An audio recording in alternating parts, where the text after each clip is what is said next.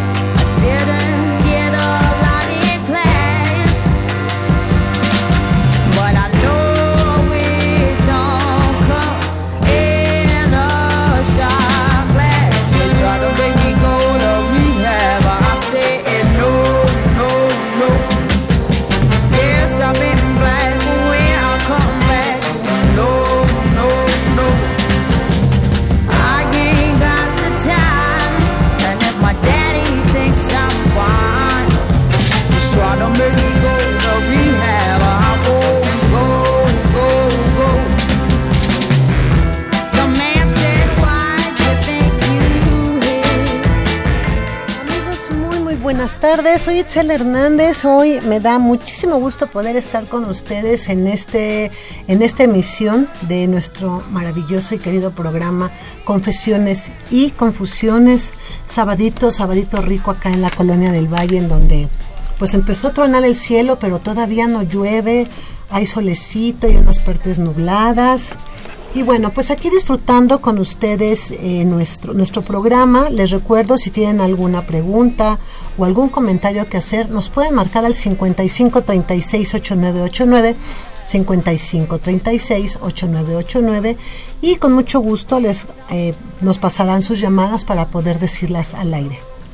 Y bien, el día de hoy es un tema, considero que es muy importante porque pareciera ser que a veces dejamos que pasen las cosas sin tocar la importancia de lo que implica. De lo que implica algo que son las reacciones de aniversario justamente de los sismos del año pasado. Eh, ayer justamente se cumplió un año del primer sismo que, bueno, desafortunadamente devastó Oaxaca y Chiapas y que todavía pues siguen esperando esta ayuda y que desafortunadamente no solo es la parte física de un momento fuerte, sino también por dentro nuestra, nuestra vida, nuestras emociones, pues también se destruyen. Y para eso el día de hoy tenemos a la maestra Patricia Berenice Rodríguez Rangel. Muchísimas gracias. Hola, buenas tardes. Y a la maestra Alejandra Giselle Guzmán Castro. Gracias, doctora, por la invitación. Muchísimas gracias a ustedes. Ellas vienen de la Universidad Londres y las dos son maestras en psicoterapia. Psicoanalítica. Uh -huh. Psicoterapia psicoanalítica. Entonces, pues como decimos, entre psicólogas nos vemos y hoy vamos a hablar justamente de eso. Y también nos acompañan aquí en los micrófonos nuestras alumnas en servicio social, la licenciada en comunicación Noemí Nerváez. Nevares. Nevares. Hola. Noemí, bienvenida. Y la doctora María Paola Lozada Mata. Hola, buenas tardes. Ambas de la Dirección General de Atención a la Salud de la Universidad Nacional Autónoma de México.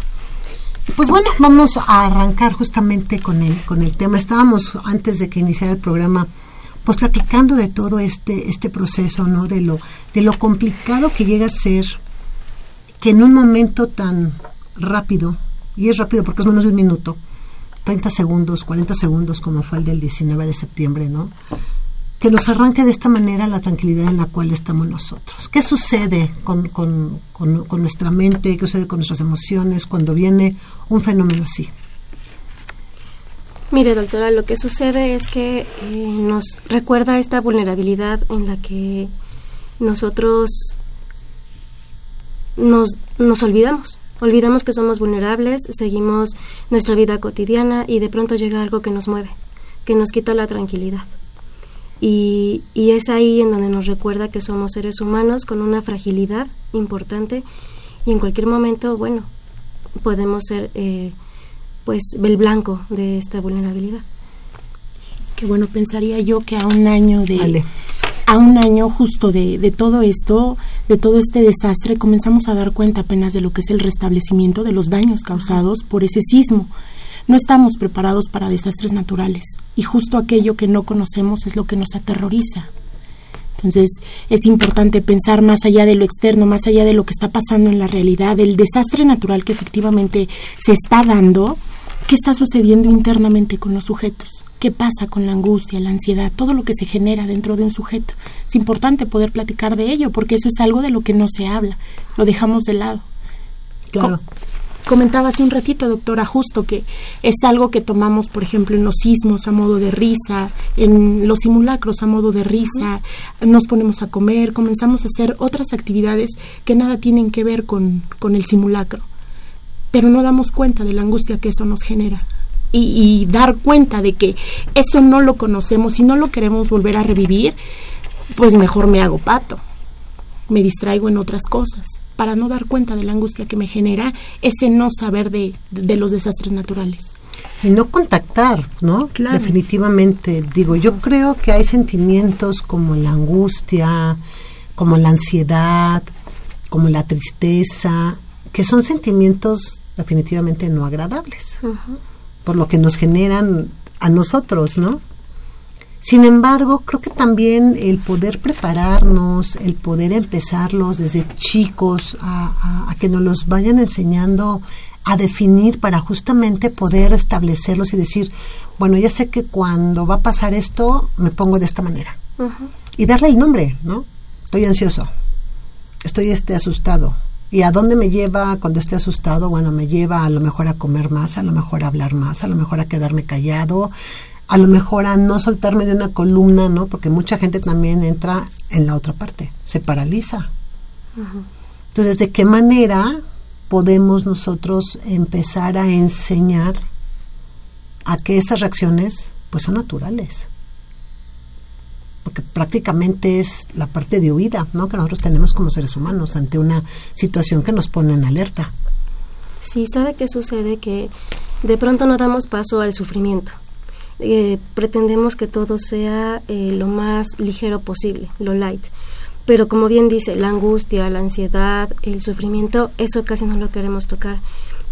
En algún momento yo platicaba con algunas personas y hacían comentarios el hecho de yo no quiero recordar ese, ese suceso, de eso no se habla, pero es un error, porque no contactar con tus emociones, tratar de ocultarlo, lo único que te va a hacer es, es que ese monstruo interno te vaya haciendo crecer, que crezca y de pronto no sepas en serio cómo vas a reaccionar ante una situación.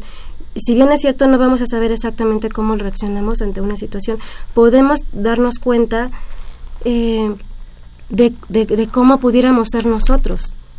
Me asusto y a lo mejor sé que me paralizo, a lo mejor no sé que, que me voy a quedar aquí en la cabina, no sé en dónde me va a tocar.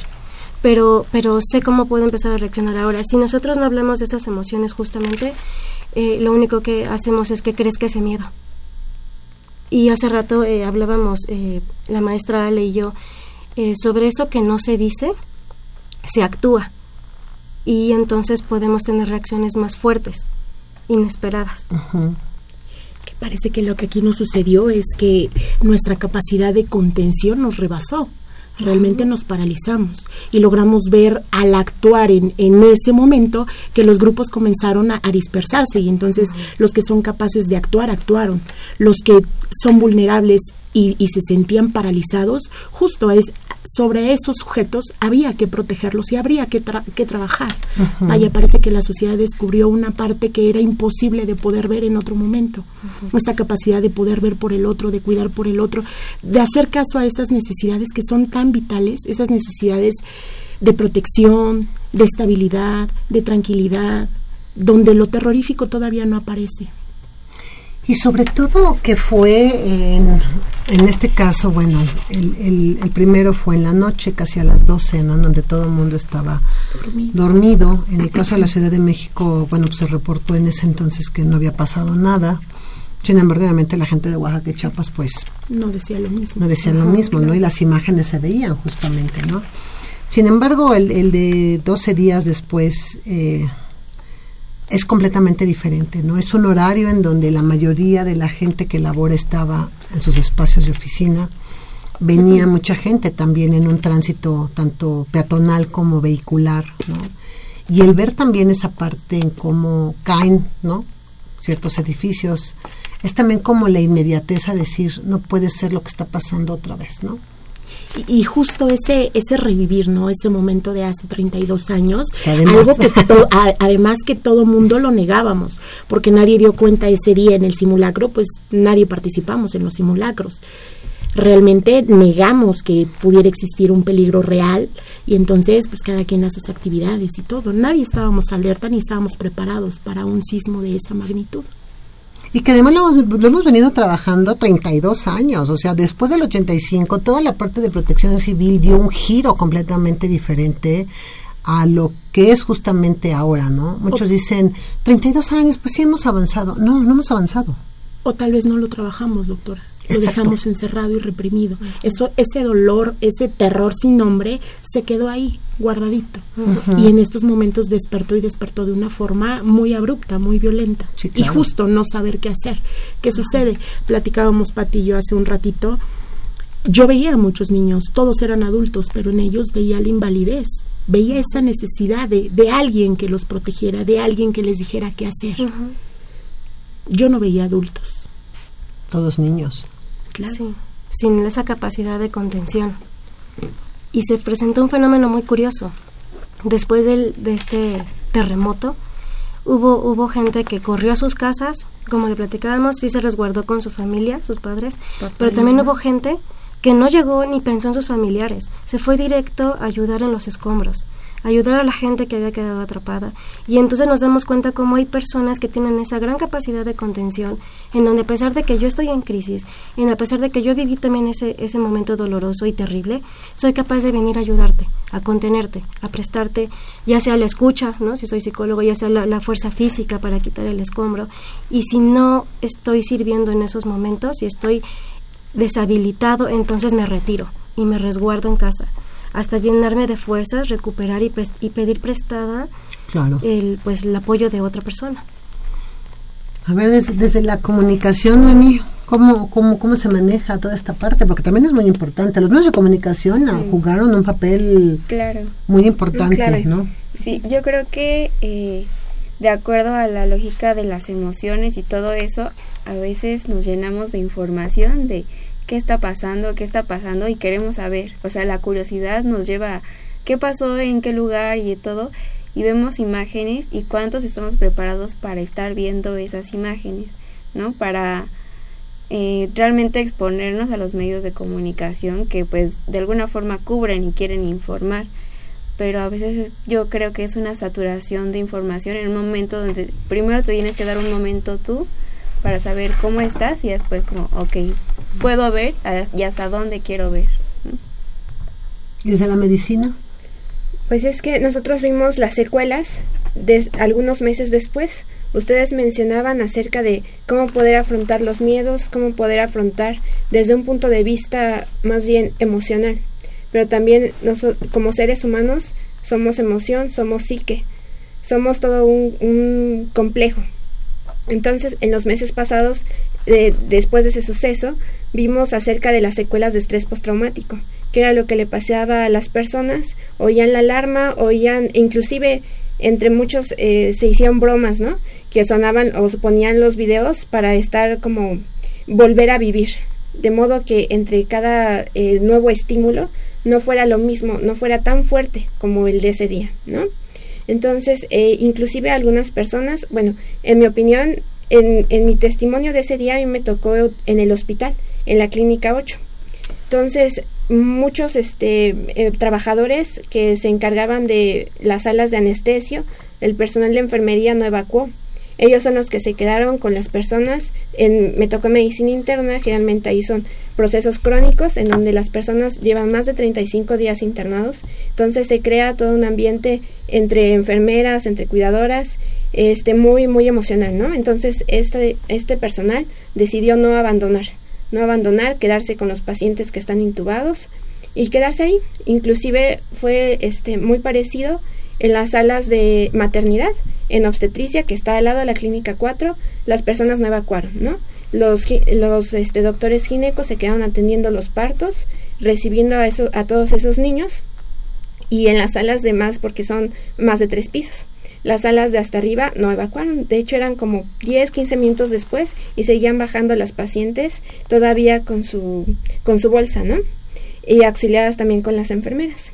Entonces, realmente no nos dábamos cuenta de la tragedia humana que había estado dado que eh, las redes sociales fue lo que más nos estuvo nos mantuvo al tanto en ese tiempo también hubo mucha manipulación de los medios no ya que tocamos ese tema eh, también hubo estorbo por los helicópteros que no, no dejaban evacuar a la gente no dejaban escuchar a las personas que estaban atrapadas ahí y sobre todo por las grandes este, cadenas no hay que decirlo también las grandes cadenas fueron manipuladoras de la opinión pública en ese tiempo y eso también cómo genera, como bien lo dices, pues una psicosis.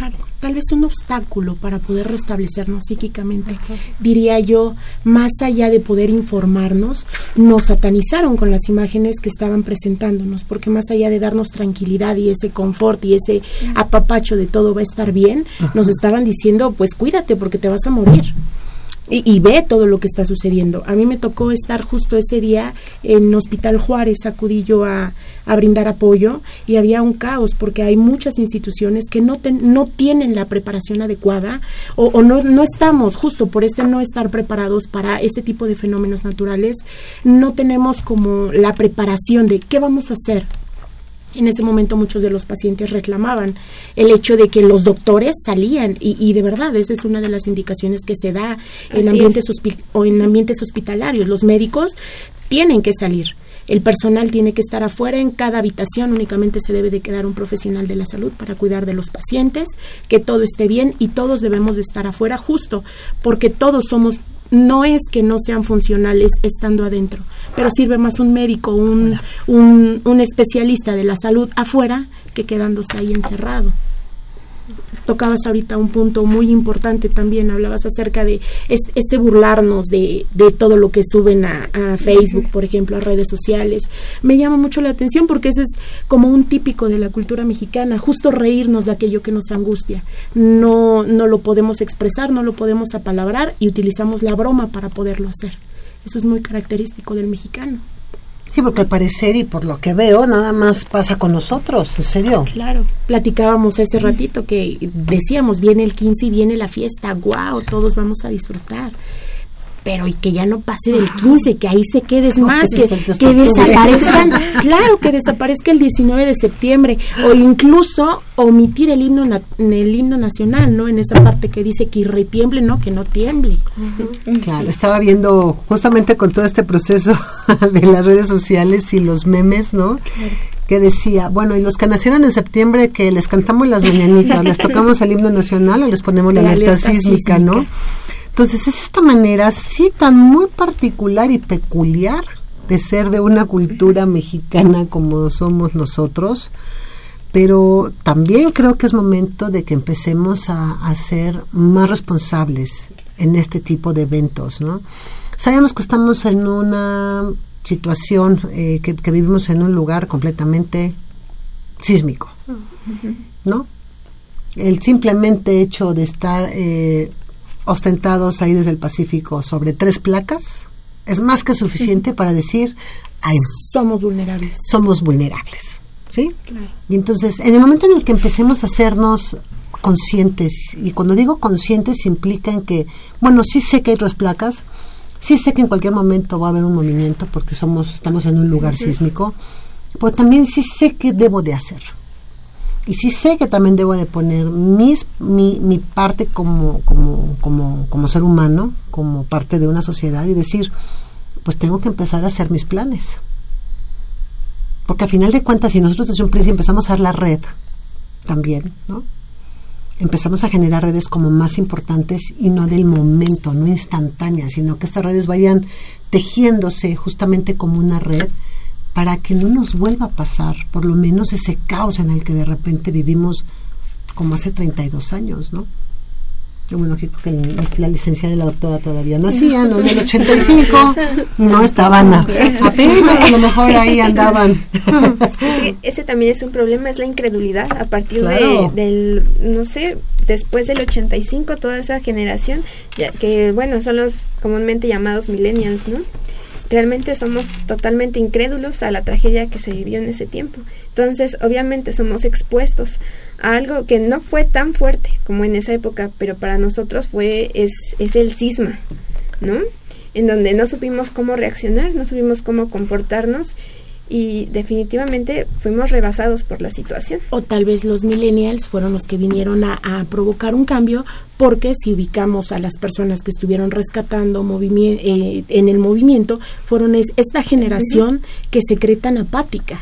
Fueron los que dijeron, bueno, yo si me salgo de mi casa, voy y ayudo. Porque había muchos papás que, que decían, no, no salgas, algo te puede pasar, no sabes si, si va a regresar, no sé, este, va a haber una réplica. réplica, una cosa así, claro. Y se aventaron y se aventuraron a poder ayudar al otro. Esa parte es fundamental y yo creo que eso es lo que debemos de aprender en este enfrentarnos a una realidad, a una realidad sísmica y del país. Vamos a un pequeño corte comercial. Les recuerdo el día de hoy en Confesiones y Confusiones hablando de estas reacciones de aniversario de los sismos de 2017.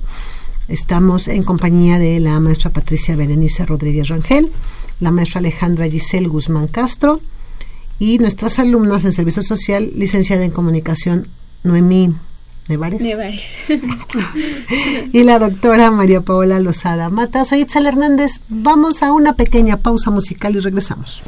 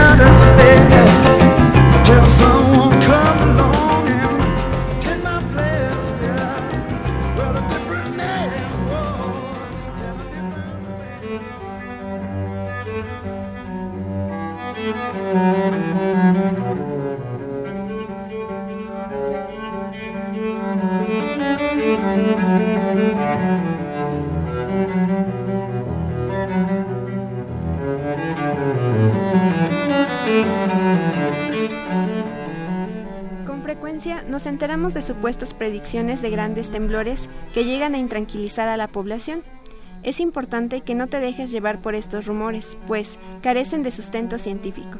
Hasta el momento no hay ninguna institución o persona que se haya establecido un procedimiento certero para predecir temblores.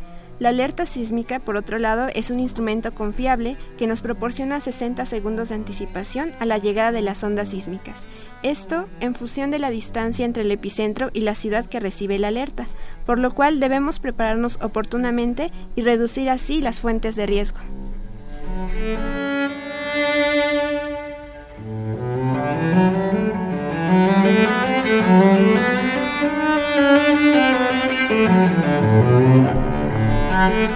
No se puede predecir o evitar un sismo, por lo tanto es preferible estar informados para actuar de la mejor manera cuando ocurra. Durante un sismo es importante conservar la calma, no correr y acudir a zonas de seguridad ya establecidas. Si te encuentras en un edificio, no uses los elevadores y permanece cerca de una columna estructural. De estar transitando por una avenida en un automóvil, para y permanece dentro del vehículo. Si te encuentras caminando por la calle, aléjate de los postes y cables eléctricos. Recuerda estar atento a menores de edad, personas con capacidades diferentes y personas de la tercera edad, ya que es posible que necesiten tu ayuda.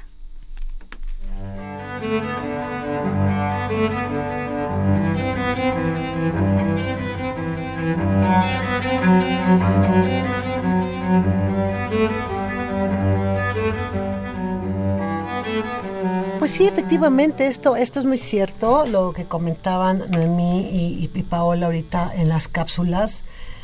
No hay ninguna predicción que diga que el día de mañana va a haber otro sismo de magnitud tal, ¿no? Lo que sí es muy cierto es que definitivamente, como lo hemos estado comentando, vivimos en una zona sísmica, es eh, una, una, una zona que siempre ha sido así, y que si nos ponemos a ver un poco de historia, bueno, pues sabemos que ha habido varios, ¿no? También hubo ahí en el 56, ¿no? Cuando se cayó el ángel de la independencia. Eh, y bueno, siempre están, ¿no? Quizá lo que sí deberíamos empezar a trabajar es justamente estos procesos de aceptación. Sí nos ponen mal definitivamente, o sea, sí es algo muy eh, normal del ser humano, son cosas que no estamos acostumbrados a que sucedan y sin embargo deberíamos estar acostumbrados o más acostumbrados a estar preparados ¿no? para el momento en el que llegue justamente un movimiento como el que nos sucedió hace un año. Sabe que sí tiene razón y es que se está quedando de lado el hecho de, sabemos a lo mejor primeros auxilios los físicos y los psicológicos, ¿dónde quedan? Se cree que porque no se ven, entonces no existen. Es como si no tuvieran que ser tocados ni nombrados. Y en realidad ante una crisis de esta magnitud eh, viene a surgir el, el tratar de identificar cómo voy a reaccionar. Sé que esto me está dando miedo, terror incluso. ¿Qué voy a hacer? Si yo tengo mis pasos de primeros auxilios bien claros, tal vez pueda conducirme de una mejor manera. Claro. Primero mantengo la calma, me ubico en una zona eh, segura, identifico si puedo ayudar y si no me retiro. Y, si puedo brindar esa contención emocional, lo hago. Y con brindar contención emocional no me refiero a preguntarle, a, invadirlo emocionalmente al otro. Puedo simplemente estar junto a él, en silencio, un apapacho, que es otro tipo de contención. Presto mi oído y es más que suficiente. No tengo que decir nada. Muchos dicen, es que ¿qué le digo? No tienes que decir nada, a veces solo tienes que escuchar y ya. El otro tiene que saber que estás presente para él y le prestamos la psique, como una muleta. Qué bonito. Qué bonito. ¿Tenemos llamadas, doctora? Ah, sí. Es una duda para la doctora. Eh, llamó Héctor de la Ciudad de México. Nos comentó que él tuvo una amiga de 19 años que desafortunadamente falleció cuando tembló en Oaxaca, pero le sobrevive una hermana de 12 años menor. Pero que ella dejó de jugar un poco, se jala el cabello, no se lo arranca, no se lo arranca, simplemente se lo jala, se chupa mucho el dedo y a veces el torso de la mano. Héctor, la pregunta que tenía era cómo se le puede ayudar a la pequeña y por qué fue que tuvo esta regresión, si fue el estrés postraumático, qué sucedió. Tiene que ver evidentemente con la angustia y con el estrés, justo una regresión a esa indefensión, a ese no saber qué hacer, todo lo aprendido, lo olvidado y entonces lo más apropiado en estos momentos para esta chiquita sería acudir con un profesional de la salud mental, llevarla a terapia. Pero uno que trabaje con niños, porque de pronto nos encontramos con psicólogos que agarran de todo y tienen apenas la licenciatura. O que incluso no tienen la preparación Sí. adecuada para poder trabajar con otro ser humano. Tiene que ser un especialista en niños, alguien que ya tenga una trayectoria en eso, para que le pueda brindar eh, la ayuda necesaria. Lo que está manifestando la niña es una sintomatología eh, posiblemente eh, grave y, y no puede ser que esté viviendo así todo este tiempo. En serio, un año prácticamente necesita- sí, viviendo así. Necesita ya, es urgente. Y habría que ver que las afectaciones no son únicamente en la regresión que tiene con respecto a, a chupetear el dedo o el, el torso del brazo o jalarse el cabello. Tiene implicaciones más severas en su contexto social, en su contexto familiar. Debe de tener perjudicaciones. eh, incluso en, en lo escolar. Entonces, parece que esta chiquita está afectada en todos sus ámbitos. Y a veces también es interno, ¿eh? Lo que no se ve parece que no existe, pero la niña lo siente. habría que ver qué es lo que está representando con, esos, con ese síntoma. Eso lo vamos a, a mencionar como síntoma. Habría que ver si es lo que le está afectando la pérdida de su hermana, el movimiento de la tierra, eh, la seguridad vital o qué sea lo que esté manifestando esta chica. O se le juntó, que quizás esto haya sido la gotota que derramó el vaso, pero que esta niña posiblemente también ya tuviera algunas alteraciones previas. Y entonces esta, este, este evento viene a despertarle cosas muy fuertes. Entonces sí necesita de alguien muy profesional que trabaje con niños y que sepa realmente qué va a trabajar, porque trabajar con la mente es como hacer una cirugía, sin, sin abrir físicamente. Entonces necesita de verdad alguien, un especialista. ¿Alguna, eh, algún lugar que ustedes puedan recomendar donde... Ah, porque esa es la otra que yo creo que es muy importante. El problema de la salud mental, uno es que, bueno, no, le- no se le da la importancia que se le debe de dar cuando es parte fundamental del desarrollo del ser humano, de cualquier ser humano, ¿no? Y segunda es, como bien, como, como bien lo comentabas, maestra, em, hay mucha gente que apenas va saliendo y ya quiere tener muchos pacientes y empieza a trabajar y hacen un caos también dentro de esta gran estructura que es la mente, ¿no? Entonces, algún lugar donde ustedes sepan que son responsables, que son serios y que realmente le van a dar la atención necesaria y adecuada. Nosotras estamos en una asociación que se llama Psique y Cultura y ya vemos profesionales calificados. Habemos quienes trabajamos con niños, adolescentes y adultos, algunos otros solo con adultos. Es, es cosa de que lo busquen en Facebook como Psique y Cultura. Eh, ahí viene un teléfono de contacto. Les contesta la doctora Lourdes Quiroga y ella, dependiendo de las preguntas que haga, la- los canaliza con el profesional más adecuado, sea por su ubicación y por su experiencia. Entonces, ese es un dato importantísimo. Sí, por supuesto, porque también esto es muy cierto, es como o vamos con el buen dentista o vamos con el buen médico, o vamos con el buen especialista, pero luego también dentro de todo este proceso pues nos damos cuenta que a veces caemos en manos de charlatanes equivocadas. Entonces, ¿qué cree? Le voy a tener que sacar sus tres molares porque vamos a tenerle que poner el tratamiento Por de dinero. ortodoncia, ¿no? Y por dinero. Claro, antiético totalmente. Y ya te destrozaron tu boca para siempre, por Sí. ejemplo, en, en- una cuestión, por ejemplo, hablando de una cuestión dental, ¿no? Ujú. Pero la parte emocional, que es una, para mí, la más frágil del ser humano, es un Sí. sistema tan frágil. Delicadísimo. Algo muy vulnerable. importante, porque por ejemplo decimos, me duele un brazo, claro, acudo con el doctor, se me rompió, lo traigo ya cayendo, pero cuando se trata de algo emocional, ¿qué es lo que duele? Con respecto, bueno, contesto una vez más con respecto a esta chiquita, ¿qué de todo lo que ha vivido a lo largo de estos años, qué es lo que le duele? Porque uno dirá, es tristeza, realmente es tristeza, ¿desde dónde viene ese dolor? Habría que poderlo Está trabajar. enojada, ¿no? Claro. También puede ser enojo. Tiene miedo, ¿no? claro. Claro. que muchas veces las, las manifestaciones emocionales no necesariamente tienen que ser como nos las han puesto de, bueno, enojo pegas, ira gritas, tristeza Sí, ¿no? lloras, ¿no? O sea, como que los van encajonando y entonces dicen, ah, es que estás enojado. Exactamente. Claro. A lo mejor no estoy enojado, a lo mejor estoy triste, pero no sé expresar mi tristeza. Exactamente. Y no hay alguien que me ayude a traducir estas emociones, que es lo más importante. Debiera ser la función de los padres, pero hoy en día pues también estamos desligaditos un poquito de, de esa situación. Entonces- Papis incapaces de poder traducir la situación emocional de sus, de sus niños. Qué parte tan importante. El otro día platicaba con una, con una amiga y me decía, fíjate que el otro día tenía muchas ganas de llorar. Me, me puse a pensar, bueno, ¿por qué tengo tantas ganas de llorar? Estoy bien con mis hijos, estoy bien con mi pareja, va bien ahorita el trabajo. Y si de repente me di cuenta que traigo un dolor desde hace físico, desde hace dos meses. Dice, pero como estoy acost- acostumbrada al dolor físico, entonces como que no lo había yo ahí ubicado. ¿no? Dice, pero cuando me di cuenta que traigo un dolor muy fuerte en el hombro, dije, por eso tengo ganas de llorar. Entonces, como también muchas veces esta parte tan, tan compleja, decir, bueno, ¿por qué estoy así? Ah, pues porque te duele el hombro, pero no te has dado cuenta que te duele el hombro. Es que a veces somatizamos. Claro. La somatización tiene que ver con eso. Muchas veces aquello que no sea palabra o aquello que no es posible de tramitar o evocar por la palabra se va al cuerpo. Ella Todo fue por un que accidente que tuvo.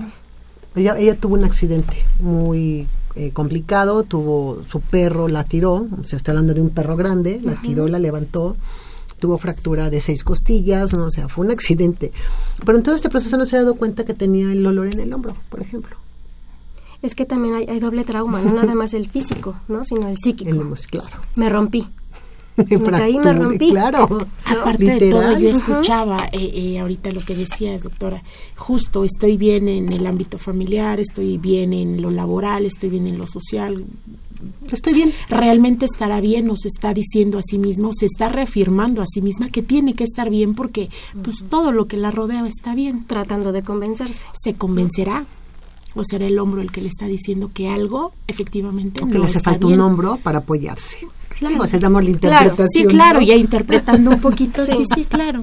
¿no? Oigan, pero fíjense cómo, cómo, cómo esta parte de las reacciones de aniversario, quiero, quiero tocar otra parte que es muy importante porque muchas veces en el área, en, en el ámbito de la, de la salud mental, a todos los profesionales de la, de la salud mental, llámese psiquiatras, llámese psicólogos, que luego ya se van a sus especialidades, lo primero que le dicen a uno es, pero si tú eres psicólogo, tú debes saber manejar esas emociones, ¿no? Y eso es gravísimo porque no nos curamos en salud. Claro, ¿no? No por ser doctor no me puede dar una gripa, no por ser psicólogo no me puedo entrar en un estado ansioso o de temor. Somos seres humanos. Eso es muy importante, porque antes que ser psicólogas, somos seres humanos. Claro. Y sentimos. Y volvemos a lo mismo, es aceptar nuestra vulnerabilidad. Nuestra Soy un ser humano, sí, sí tengo el conocimiento, sí, sí puedo hacer algo con eso, pero a veces también me rompo. A veces también necesito de otro, porque soy una persona. No me hace omnipotente. No, no, me, no me hace que me blinde, no, no me pone un escudo. A mí me encanta esta frase que, que utiliza Melanie Klein, ¿no? Que dice la parte de donde nos escindimos, ¿no? Ujú, donde nos separamos o donde nos rompemos. Y yo creo que a final de cuentas se oye se oye lindo el decir es que estoy encendida, así como muy de caché, ¿no? Pero, pero a final de cuentas es justamente esta parte en donde estoy rota. Sí. Y hay una parte de mí que está rota y necesita ser curada, necesita ser nuevamente enyesada, es decir, lo queremos ver como cuando se fractura un hueso, ¿no? Pegada con resistol. Exacto. Justo. Ese resistol que sana y que es capaz de, de volver a, a sanar esa pieza rota. Y entonces en todas estas reacciones de aniversario, que es un año, del, de- del, del 7 y próximamente va a ser un año del, del, del 17, eh, ¿cómo podemos empezar a estructurarnos, a pegarnos, a suturarnos, a bordarnos, ¿no? a, cosernos nuevamente? Porque no es fácil, digo, a mí me, me ha costado trabajo, yo creo que los primeros dos meses, todo lo que fue septiembre, octubre, prácticamente fue un estrés postraumático terrible, el cual yo nunca había sentido. Yo de repente sí dormida, ¿no? Y te despiertas en la madrugada con el rollo en tu cabeza de que va a sonar la alerta sísmica y tienes que bajarte de tu casa y tienes que vestirte y taquicardia, sudoración, dices, no, no puedo vivir así. Hasta vestidos se dormían. Ya con los zapatos en la puerta, la mochila de emergencia. Que eso, por ejemplo, está bien, porque es una parte de prevención. O sea, no esperemos a que vuelva a suceder para que otra vez vuelvan a decir, bueno, tienes que preparar tu kit de emergencia. No es algo que debemos de tener ya siempre. Es como también la parte del salvavidas. Pero es diferente porque si eso lo hacemos con ansiedad, entonces no estamos viviendo, estamos Exacto. sobreviviendo, ¿no? Sí, ahí te tengo, guardadita. Y, y leí, leí hace poquito, o escuché por ahí, no recuerdo bien, pero alguien decía, bueno, el 19 de septiembre el, el terremoto nos sorprendió a nosotros, dejemos que ahora eh, esto eh, nosotros sorprendamos al próximo terremoto. ¿no? Haya o no haya el próximo 19, el día que quieran, es importante estar preparados. Ahora sí vamos a tener cultura de primeros auxilios físicos, psicológicos, de estar tranquilos, de autoconocernos, porque si no va a seguir pasando lo mismo de siempre. Y vamos a vivir con esa ansiedad, bueno, vamos a sobrevivir con esa angustia, con esa ansiedad. Y no se trata de sobrevivir, se trata de vivir. Más nosotras siendo acá, bueno, psicólogas de esta parte, apostamos por la vida y no por la muerte. Y es un papel importantísimo el que tenemos que hacer. Hay que apostar por la vida y no por la muerte. Por supuesto. Y que sea la vida la que la que justo logre vencer a la muerte decíamos ese ratito. Con todo esto del terremoto y toda esta reviviscencia justo era una batalla entre eros y tánatos la muerte y la vida y, y parece ser que la vida está ganando. Hay que apostarle a eso y hay que hacer que, que prevalezca la vida. Hay que comenzar a pensar en uno hay, hay que comenzar más bien a pensar porque pensar cuesta y es un precio que no cualquier persona estamos dispuestos a pagar. Claro. Y sobre todo lo que decíamos, el, poder eh, enfrentar las cosas desde una manera completamente estructurada. No es lo mismo enfrentarlos cuando estamos rotos, descosidos, ¿no? Con un hoyito, a cuando estamos completamente armados con nuestra armadura en todos los sentidos, pero en el, en el buen sentido de lo que es una armadura, no de que me protejo para que no me, o sea, para que no me hagan daño, no, sino me protejo porque es la manera en que en este momento tengo que protegerme porque va a venir algo o viene algo o estoy en algo que sé que me va a generar un conflicto. Entonces, ¿qué hago? Bueno, pues me estructuro y digo, ok, voy a enfrentarlo, voy a hacerlo y ahora sí que bien, ¿no? Y no tenerle miedo, o sea, realmente yo se los decía, yo creo que no es tan, para mí no es tanto el movimiento, es justamente el sistema de alertamiento, porque además para eso es el sistema de alertamiento, para ponerte Para alerta. anunciar la emergencia. Entonces es, ahí viene, prepárate, ¿no? Entonces, ¿tu plan de emergencia cuál es este? Entonces, sí, emocionalmente te pones todo ansioso, sudas, vamos, te va, corre, va, no, no, no, no. Entonces, a ver, sí, va a sonar, ok, ya está sonando, ¿qué tengo que hacer? Primero Exacto. guardar la calma. Exacto, es una Tengo serie de que pasos estar a seguir. calmado. La, la justa tarea de, de nosotros sería prever, prever y justo so- sorprendernos a nosotros mismos ante una emergencia, poder trabajar en nosotros para saber de qué forma actuar en una situación así, y no solo en un sismo, en, en cualquier situación de angustia, estrés, ansiedad, para poder actuar. Ujú. Los dos son médicos, ¿verdad? Comunicación. Tú eres médico y tú eres Comunicación. comunicación. Sí, cierto. No sé por qué traigo con las de comunicación que no las. Desde esta parte, ahora en la, en la parte emocional, ¿no? Que estamos ya un año de, pues, estar eh, recordando algo que nos vuelve a mover. ¿Qué planes hay en parte de la comunicación? ¿Cómo lo pretenden manejar ahora? Creo que es importante justamente pues seguir transmitiendo ¿no? los mismos pasos porque aunque lo tengas ya tan grabado como mencionas la alerta a veces no, no puedes ponerte en ese, en ese punto. Entonces seguir reforzando qué hacer porque en un momento de pánico se te olvida. Como no sé, en un examen por ejemplo de que estudiaste, estudiaste y llega el momento y te pones en blanco. Y así de, uy, Ajá, o sea, puede pasar, o sea, es, es común a veces que tú ya tienes, te lo sabes de memoria, porque desde chi- chiquito te enseña, no corro, no grito, no empujo, pero suena y el pánico a veces te puede como, no sé, te domina, entonces creo que es importante seguir reforzando esos pasos y también reforzar la idea de la cultura y un respeto, porque luego mencionábamos anteriormente que, que a veces la gente quizás sea su modo de autodefensa, no sé, pero luego la gente se burla o ya no ya no lo toma tan en serio y no si es tomarlo en serio porque nadie previó que el año pasado nos tocara Después del simulacro. Después del simulacro justamente un evento así. Y creo que sí es muy importante seguir en esa parte de la comunicación. De reforzar, reforzar, reforzar. Y promover también el respeto.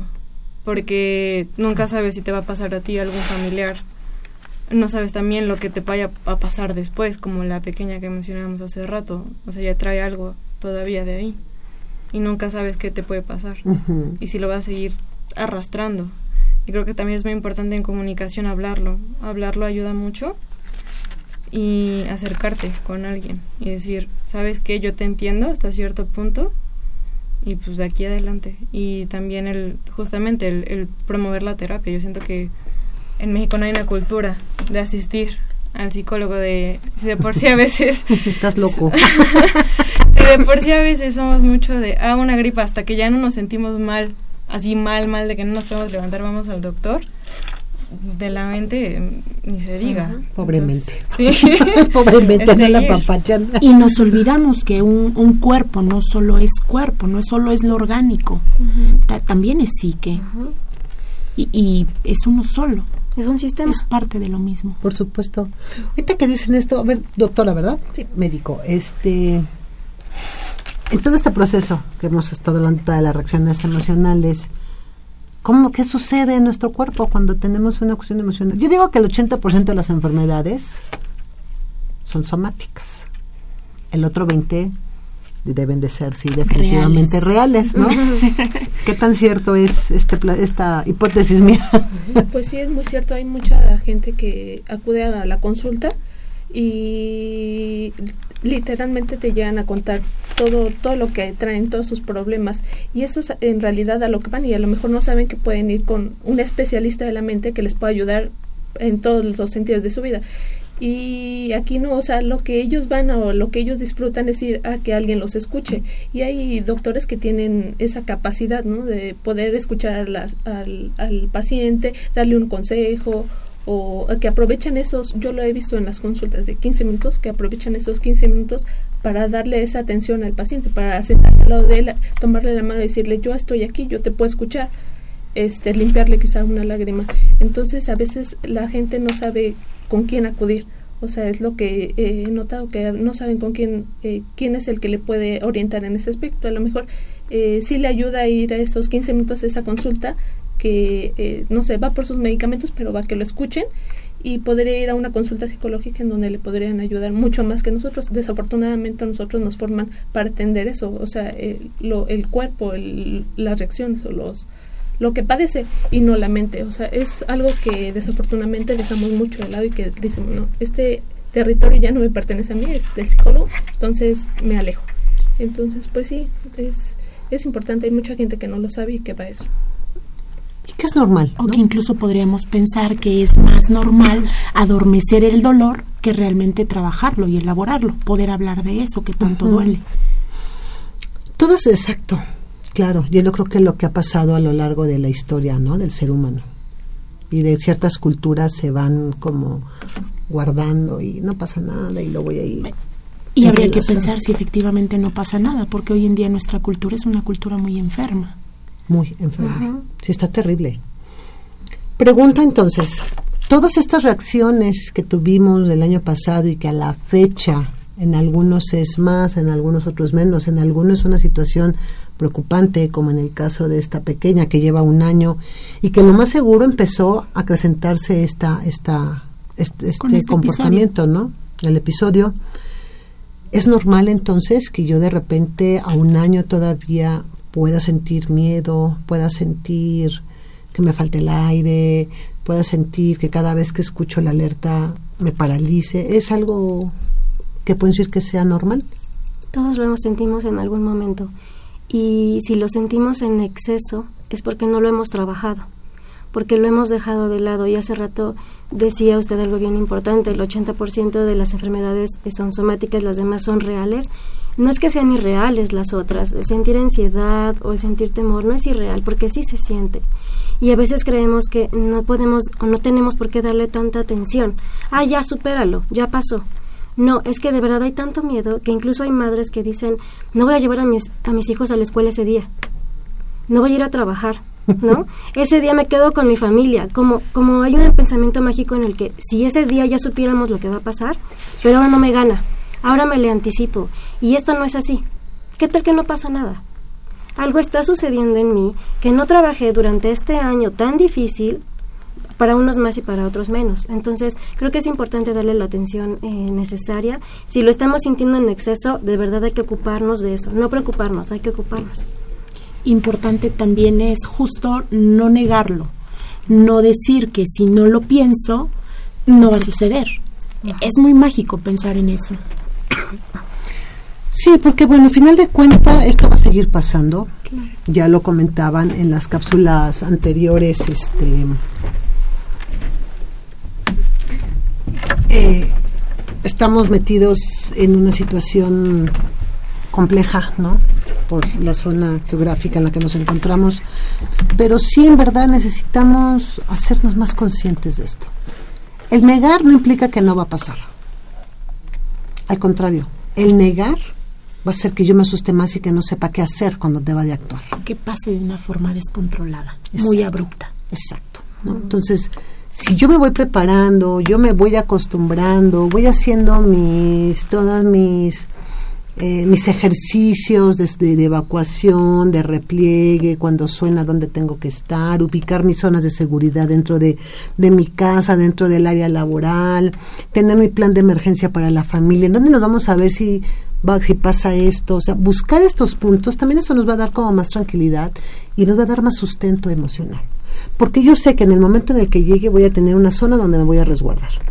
Posteriormente me voy a tener que bajar porque es justamente como se debe de hacer. Suena, me repliego, acaba el movimiento, me bajo. Evacúo completamente el edificio y entonces espero a que la gente de protección civil y la gente que es especializada, bueno, pues vaya a revisar el inmueble y yo no regreso definitivamente porque lo vimos el año pasado, los que regresaron tuvieron la, des- la, el- el- la desafortuna de quedar en el edificio, no los que estaban afuera del edificio regresaron y al ratito vámonos, ¿no? Entonces es como esta parte también de quitar el pensamiento mágico de no pasa nada, porque para mí, para el mexicano, el no pasa nada es eso, un pensamiento mágico, ¿no?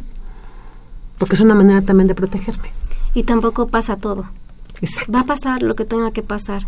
¿Cómo me voy a, preparar yo para reaccionar ante tal eventualidad? Claro. Y no lo puedo controlar. Es que estamos acostumbrados a querer controlar todo. Y no podemos controlar todo. El desastre natural no se puede controlar. Ciertas eventualidades tampoco. ¿Cómo voy a actuar yo? Repito, o sea, los primeros auxilios. Primero mantengo la calma, me ubico en un lugar seguro y después entonces hago mis siguientes pasos para poder, poder eh, conducirme de la mejor manera posible. Por supuesto. ¿no? Y que nos va a llevar a un bienestar emocional, estructural y social. Desafortunadamente el tiempo, ay, se nos está acabando. Bueno, todavía tengo cinco minutos, pero luego empiezo a correr y me ando eh, rapidísimo. Conclusiones maestras. A mí me gustaría sí decir ya por último que en este en este tipo de eventos o tipo de circunstancias no hay mucho que decir. A veces sobran las palabras cuanto cuando ante tanto dolor con nuestra escucha y compañía podemos hacer mucho. Ahí está la diferencia. No es necesario hablar tanto para poder quitar a una persona o pa- para poder desaparecer la angustia de una persona. Con el simple hecho de permanecer hacemos mucho. Y saber hasta dónde es mi límite, ¿no? También como persona que ayudo. Porque luego están los héroes que se convierten en víctimas y acaban peor Siendo que la los pesadilla. víctimas. Sí, ¿No? claro. Maestra. Y bueno, pues de este lado también es, ante tales eventualidades tan trágicas, siempre hay algo positivo que nos queda. No todo es negro ni todo es blanco. Siempre hay algo que se puede rescatar y, la idea es desarrollarnos y ser mejores. Si ya vivimos una crisis como esta, que las crisis sirven para los cambios. ¿Esta para qué me va a servir a mí? ¿Cómo voy a cambiar yo? Espero que para bien, de manera positiva. De lo contrario, no apuesto por la vida, sino por la muerte. Y para eso son las crisis, para crecer, Claro. para estructurarnos y Claro. para volver a renacer a final de cuentas, ¿no? Eso es una crisis. Exactamente. Crear movimientos. Si no, imagínense. Por eso también la Tierra se mueve. Ujú. Nos obliga a ¿no? crecer. A ver, muévete ya. A desprendernos incluso. Llevas 32 años dormido, órale, ahí te va otro. Muévete. Ahí les va Millennials. Ah, ¿verdad? Esos que no vivieron el 85. Que no se quejen. No por nada se nos mueve el piso. Exacto. Digo, ustedes no nos creían que los de esta generación. No, también ustedes tienen el suyo.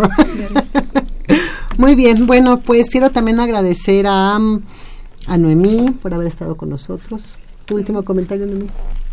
Um, pues nada, es un gusto estar aquí y creo que hay que hablar más, si bien no con un especialista, tal vez con un amigo, eh, si se tiene algo ahí guardado todavía, a pesar de que, como lo comentaban, a pesar de que tenga un año ya que pasó, si es necesario hablar, pues nunca es tarde. Háblenlo, escúpanlo, les digo. Pau, doctora Paola. Pues en medida que estemos preparados para lo que pueda venir, para la incertidumbre, vamos a estar más fuertes, tanto nosotros como para nuestra familia, para los que ayudamos. Y en medida de eso, pues se va a ir quitando la ansiedad y el miedo que tanto nos ha dominado. Muy bien. Licenciada Patricia. Pues igual ser solidarios y justamente seguir esta cultura, que como dices ahora nos tocó a nosotros los millennials, pues seguirla y pues continuar justamente platicando con los demás y cualquier cosa que sintamos que tengamos guardada o alguien, algún amigo, pues justo sacarlo y seguir. Muy bien. Muchas gracias. Doctora Karen Ramírez. Carla. Eh, pues yo creo que sí, lo que venimos comentando, no, no podemos decir cuándo va a suceder, pero si estamos preparados vamos a saber cómo actuar y va el- a lo mejor la, la situación se va, va a ser menos o la crisis va a ser menos. Entonces, pues es eso, estar preparados ante cualquier situación. Así es, entonces pues hablemos, enfrentemos, platiquemos, pero siempre con esta parte de que va a suceder algo siempre bueno. Las crisis son para eso, para cambiar. Por supuesto también quiero agradecer a Crescencio que estuvo siempre al lado de controles técnicos, apoyándonos. Hoy sí fue un programa completamente de niñas, ¿no? Porque luego dicen, ah, el licenciado Cuauhtémoc dice, bendita entre las mujeres, pues hoy hubiera estado, pero más bendito, ¿no? a Juan Carlos en continuidad, muchísimas gracias. Y bueno, pues también saludamos aquí a la mamá de, de Pau que la acompañó hoy al programa. Nos escuchamos el próximo sábado aquí en Confesiones y Confusiones. Felices fiestas, por favor, cuídense mucho y sean felices. Gracias. Thank you.